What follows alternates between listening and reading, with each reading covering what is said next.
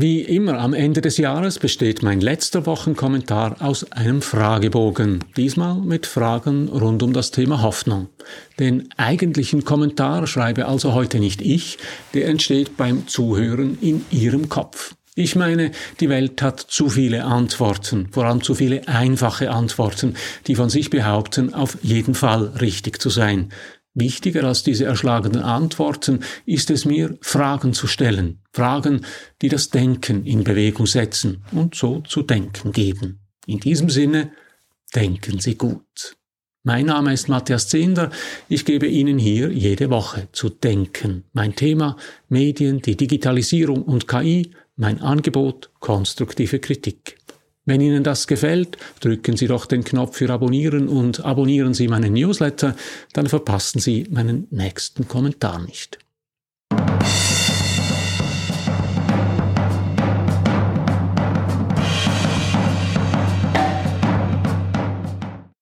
Mein Fragebogen besteht wie immer aus 25 Fragen. Diesmal sind es Fragen rund um die Hoffnung und das Hoffen.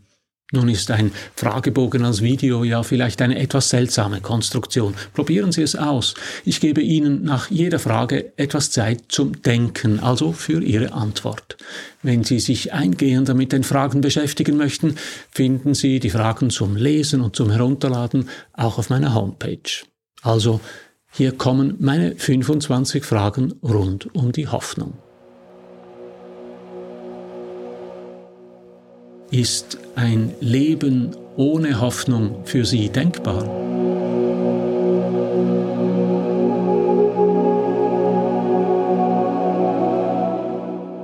Ist Hoffnung für Sie eher ein Ausdruck von Zuversicht oder eher von Verzweiflung?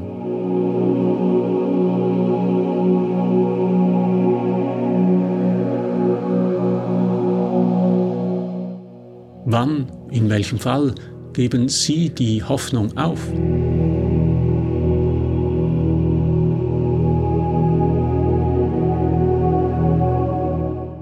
Geben Sie dann jede Hoffnung auf oder nur eine bestimmte? Oder gibt es für Sie nur eine Hoffnung, die alles zu Hoffende umfasst?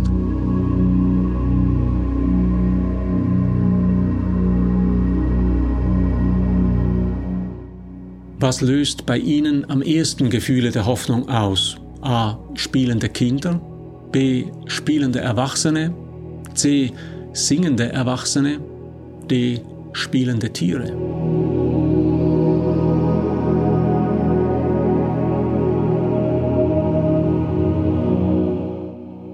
Was ist für Sie der Unterschied zwischen Hoffen und Träumen?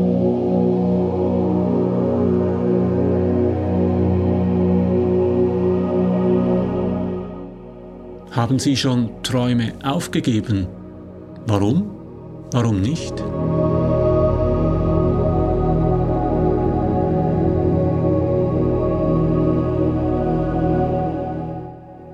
Halten Sie Hoffnungen für bescheidene Träume oder ist es eher umgekehrt?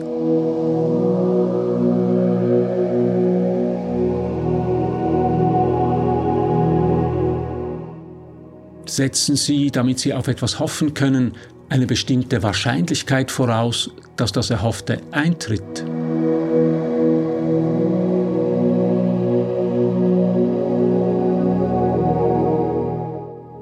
Welches Gebäude verbinden Sie am ehesten mit Hoffnung? A. Die Kirche, B. Das Spielcasino, C. Das Gerichtsgebäude, D. Das Theater.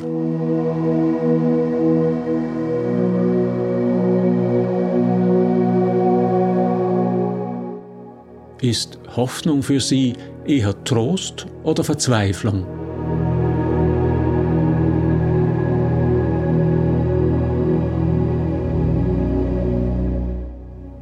Inwiefern ist Hoffnung für Sie ein Wagnis?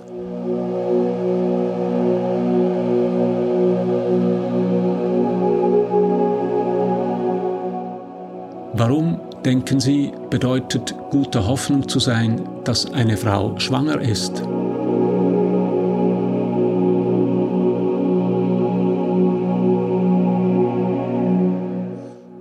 Hat Hoffnung für Sie mit Religion zu tun oder eben gerade nicht?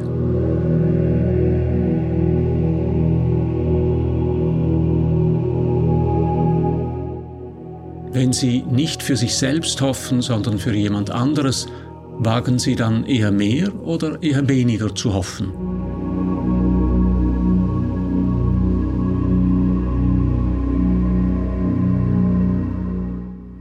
Wenn Sie mutiger sind in Ihrer Hoffnung für andere, warum sind Sie es dann nicht für sich selbst?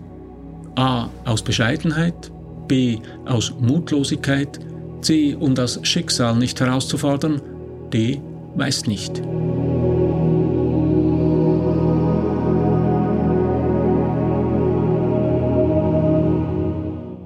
Empfinden Sie Hoffnung manchmal als unanständig?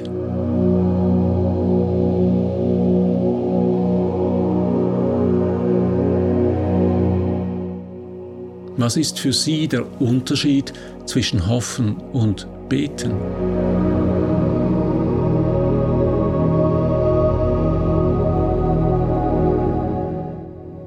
Gesetzt den Fall, dass das, was Sie wissen und das, was Sie hoffen, sich widerspricht, auf welche Seite schlagen Sie sich?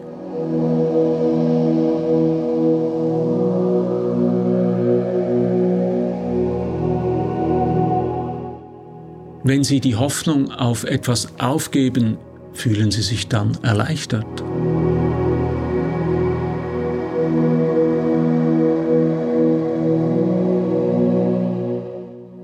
Gibt es für Sie ein Recht auf Hoffnung?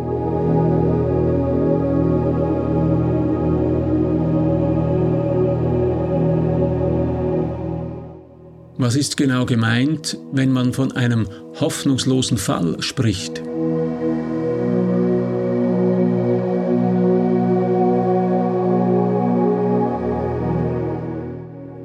Können Sie es sich vorstellen, dass es Menschen gibt, die das Recht auf Hoffnung verwirkt haben?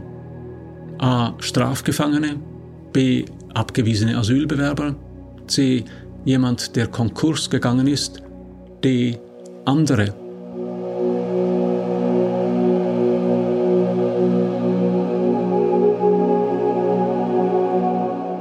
Was erhoffen Sie sich für sich? Erhoffen Sie sich für sich mehr oder weniger als für andere?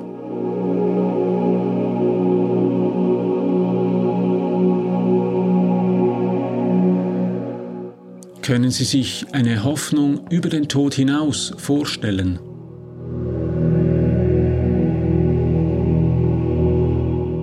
Das waren sie, meine 25 Fragen rund um die Hoffnung. Mir bleibt es, mich für dieses Jahr von Ihnen zu verabschieden. Herzlichen Dank für Ihre Aufmerksamkeit und Ihr Mitdenken. Drücken Sie doch hier noch schnell den Abonnieren und den Gefällt mir Knopf und abonnieren Sie meinen Newsletter über meine Homepage. Alles Gute, auch im neuen Jahr.